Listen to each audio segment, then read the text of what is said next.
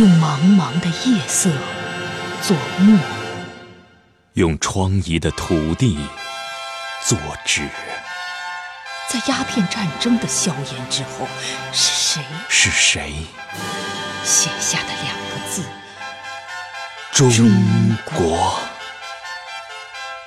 让人读得昏暗，读得疲惫，更让人读得心痛，读得悲愤。那萎缩在清末史书里的消瘦的中国呀，那跪倒在南京条约里的。软弱的中国呀！那一天，无数的青年走上街头，面对淋漓的鲜血，面对惨淡的人生，他们的呐喊如同一阵阵惊雷，激荡着这昏睡的土地。他们就像一束束火焰。在曲折的道路中蔓延，盛开成五月绚丽的花朵。此后，他们加入到共产党人的行列中，他们义无反顾地选择了用铁锤砸碎黑暗，用镰刀收割光明。他们走过漫道。他们越过雄关，他们驰骋疆场，他们英勇杀敌，他们要以枪杆作笔，写下一个崭新的中国；他们要以热血为色，描绘一个青春的中国。许多年后的今天，当我的目光穿越历史的峰峦，我依然可以感受到。他们的呼吸，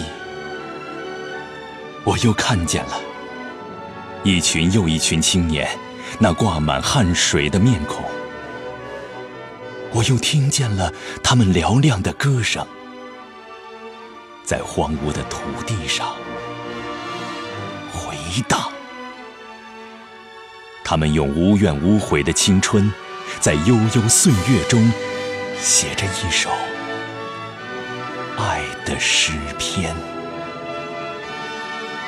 是的，岁月悠悠，人生漫漫，那是一首激情澎湃的诗篇，那是一片开满鲜花的风景，那是一曲气势磅礴的交响，那是一座壮志凌云的丰碑。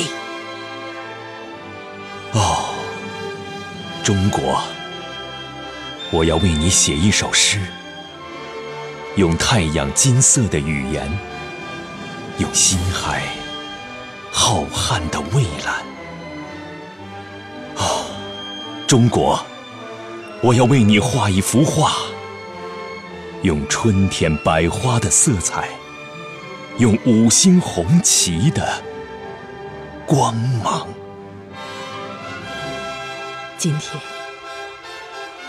一个大写的、大写的中国，中国，让人读得光明，读得酣畅，读得酣畅。今天，一个腾飞的中国，中国，更让人读得生动，读得生动，读得自豪，读得自豪。这就是在世界的东方喷薄而出的希望的中国，这就是。在中国共产党领导下的辉煌的中国，这就是我们的，这就是我们的青春中国。